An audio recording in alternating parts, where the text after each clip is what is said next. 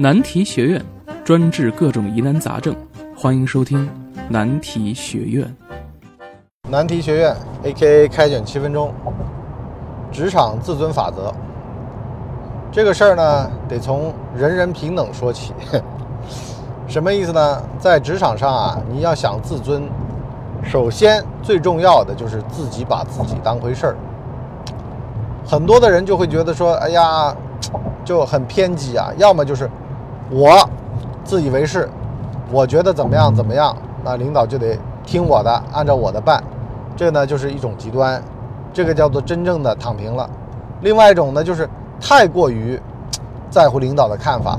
啊，总觉得人家怎么看我很重要，我呢就告诉你一个中庸之道，就是既把自个儿当人，又不太当人；既把别人当人，又不太把别人当人的这么一个逻辑。那么，职场的自尊法则啊，其实就是跟前一集啊，就昨天的那个先进罗伊后进人，咱们连起来看。如果呢，你穿的破一点儿，完了呢，开的车差一点儿。公司单位里面就会有人开始呢使坏招，说这个人啊家里条件不好，是吧？那么很可能是没有背景的人，那咱们欺负他呢，那个彰显自己的权利。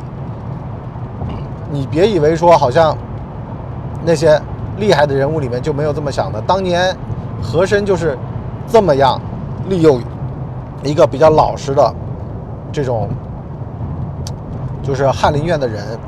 官员专门去欺负他，然后彰显自己权利的，一定要小心。就你表现出来的老实，实际上就给人一种信号，这个信号就是啊，我可以用它来彰显自己的权利，我可以拿它祭旗，让别人觉得我不好惹等等的，这非常非常危险。那怎么自尊呢？首先，第一，一旦碰到有的人不怀好意，你就得正色严厉的把事儿给怼回去。什么意思呢？哼。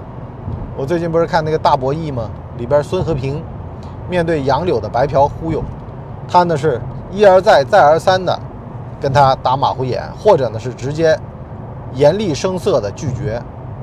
当你面对你的上司的忽悠的时候，千万要想明白，你有什么想什么说什么，千万不要被他的一两句话或者说一两个承诺牵着鼻子走。这也是有的人跟我讲说，博叔啊，上头答应我了，只要我。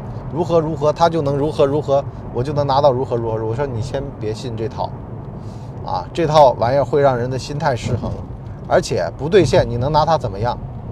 一个交易的关键是你们之间是一个互相能制约的关系，一个合同签了，是吧？合同履行的这个条件很重要。你说合同履行的条件都达不成的话，那你有什么好去跟人家签合同的？这个邀约本来就不对。是吧？他本来就就是忽悠你的，就白嫖你的。但是如果对方真的有想法的话，这就是有个问题嘛。说博叔啊，援藏援疆，完了呢回来就，呃，能够解决一些职级啊什么问题，去不去？我说那是你上司觉得的，不是你觉得的。也就是说你不去也能解决的，那么你去了也未必能解决，是吧？所以呢，要看那个人他当时。跟你是怎么样一个态度？别说，好像调虎离山啊，就像杨柳为了把孙和平从北极调出来，然后呢去让他能对北极上下其手这种事儿一样的。有的人都带着一定的目的的，所以呢一定要把这个事儿给想明白。有八百个心眼子，一旦孙和平拿了那个正厅级的巡视员这个位子，很多时候就拿人的手短，对于北极的事儿就没有所谓的掌控了。这个这个非常关键的，所以呢，一旦你要是建立了这种想法，觉得说，哎呀，我这个官瘾犯了，那么就很容易招了人家道。所谓的臂力千仞，无欲则刚，其实说的就这么档子事儿。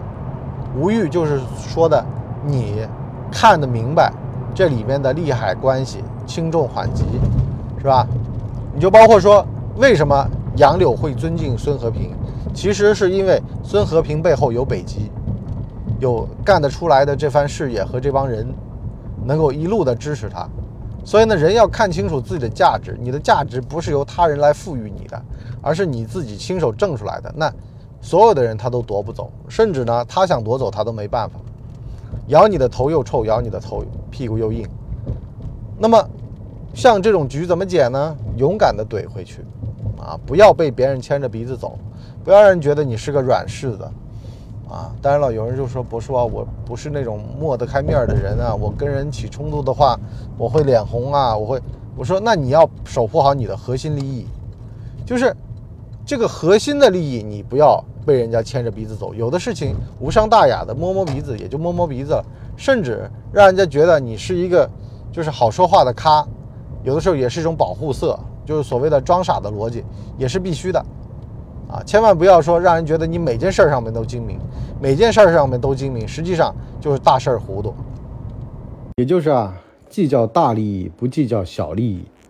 小利益呢，没有必要去计较，因为呢，很多时候清官难断家务事，不聋不哑不做家翁。家里面的事儿呢，老婆做主。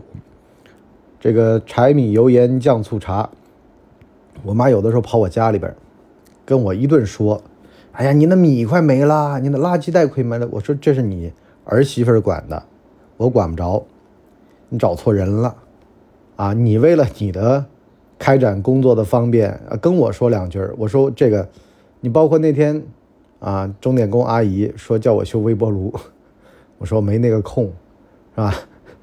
这个事儿就是，嗯，家务事儿是家务事儿，清官难断家务事儿，所以呢，要装聋作哑一点啊。那么工作上呢，其实也一样的。很多人说，哎呀，这工作离了我不行不行的，工作离了谁不行啊？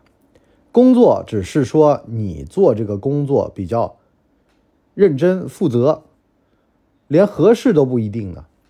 你怎么知道换了个人他就不合适了呢？他会比你更合适。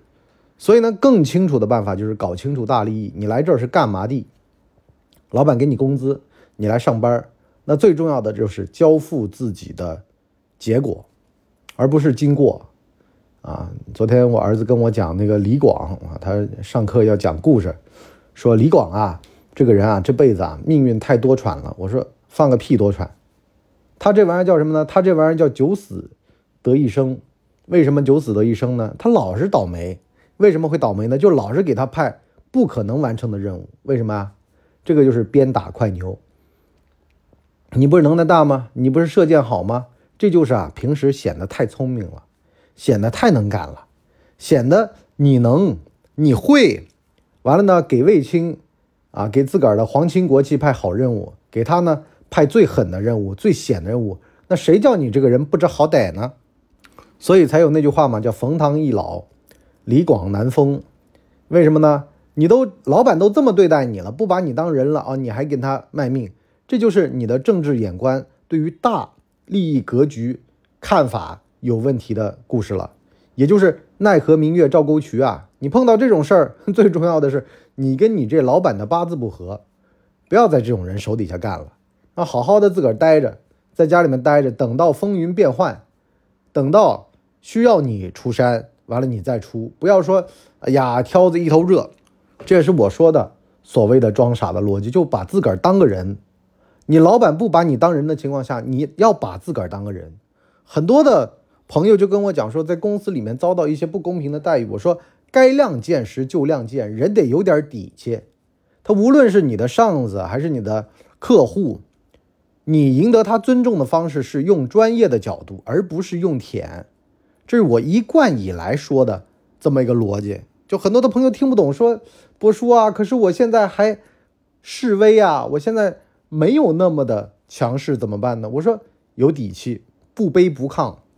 我跟你来做的是工作，而不是呢来求你给我做工作，没有必要卑躬屈膝的。只要在分内的工作我给你完成好了，你别的你也别瞎来找我。就很多的人是搞不灵清的，用杭州话来说，就是呢鞭打快牛，谁好用往死了用谁。那这个时候你就必须得技出獠牙，甚至是予以客气的怠慢，比如说一些支线任务。跟大利益、跟你的大利益无关的一些支线任务，你可以说，那这个事儿等等呗，缓缓呗，然后他催再说呗，是吧？千万不要你做快牛，人家鞭打你，凭什么呢？是不是？哦，因为我快，你打我呀？因为我是好人，你拿枪对着我呀？所以呢，最后还是讲回到那句人话，做人的那句话：高调做事儿，低调做人。做事儿里面的意思就是大利益格局。所谓的大利益格局，就是你干这个事儿吧，你干完了是对你和你的部门、和你的公司、和你的行业有好处的。这样的事儿要多干，要拼命干，用力干。但是呢，那种谁都可以干的，完了呢也没有什么技术含量的，那这种事儿拖着干，缓着干。那么怎么样去分辨呢？我们下半集难题学院跟各位继续聊。好了，今天就先到这里，我们下半集再见，拜拜了您嘞。我们的节目每周七天，每天更新一集。如果您还觉得不够听的话，可以去听《谋略的游戏》，现在已经更新到第三季。我们全网都叫干嘛播客。感谢您的收听，我们付费下半集再见。